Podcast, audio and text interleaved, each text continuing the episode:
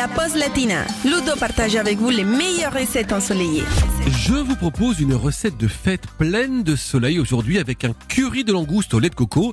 C'est assez facile à préparer, ça représente un petit budget, mais ça nous fait voyager sans quitter notre cuisine.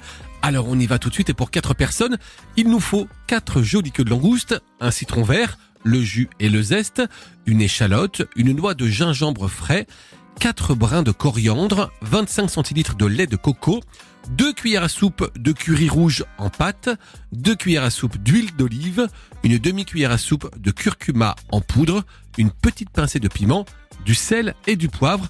On attaque la préparation assez simple, je vous le disais.